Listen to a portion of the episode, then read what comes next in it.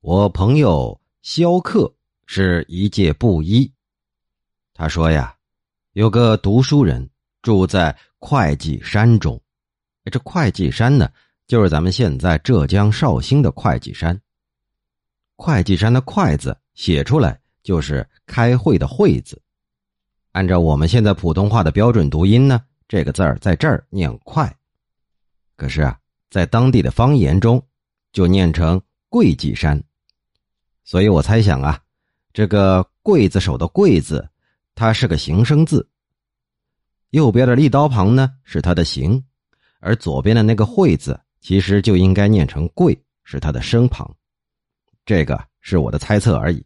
好了，书归正传，这书生呢住在会稽山中，夜间听见山涧的对面啊有诵读的声音。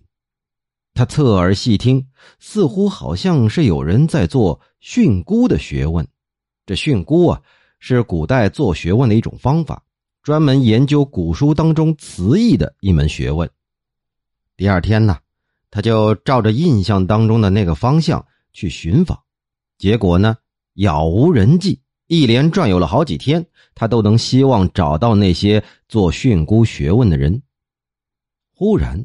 听到树梢上有人说：“先生如此爱好古学，那就请到此相见吧。”他回头一看，没想到一扇石门大开，里边是一间石室。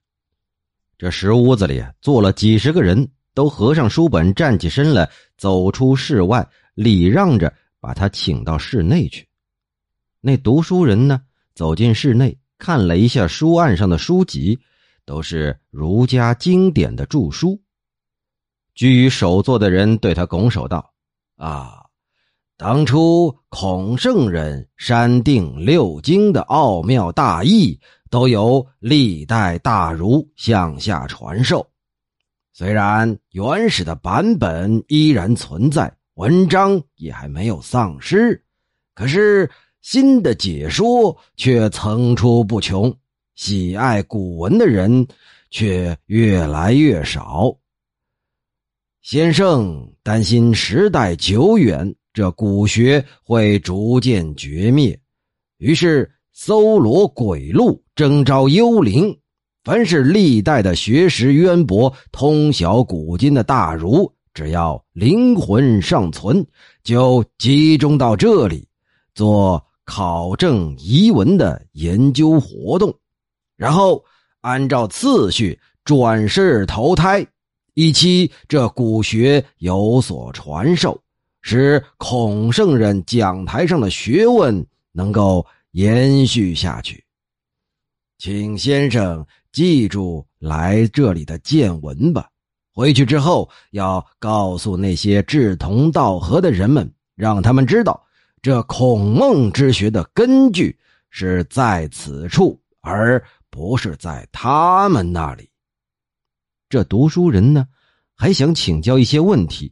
忽然一个机灵，好像一阵大梦初醒，原来是坐在那老松树下。这萧克听见他讲述的这个故事，带上了贡品前往寻找。他攀爬藤萝，找遍了各个角落，历时一个多月，什么也没看见，只好悻悻然的返回大山以外。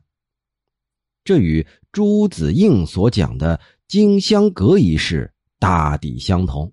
有人说呀，这萧克这人呢，就喜欢谈论经书的古义，曾经撰写了《古今解勾陈》一书。因此，那读书人就投其所好，故意编出了这件事儿来捉弄他。不知道是不是真的？还有人说呀，说这萧克本人编了这番话，为什么呢？